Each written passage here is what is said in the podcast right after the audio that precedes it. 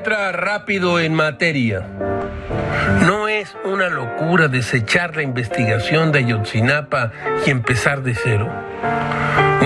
De Abraham Reza en su periódico Milenio informa que el presidente de la Comisión Nacional de los Derechos Humanos, Luis Raúl González Pérez, llamó a replantear, entre comillas, la investigación sobre la desaparición de los 43 normalistas de Ayotzinapa, aunque no sea necesario desechar los avances. A Gil no le entra en la cabeza que la investigación que encabezó la Fiscalía de Murillo Karam les parezca a muchos una mentira flagrante e incluso pidan que los fiscales juzgados.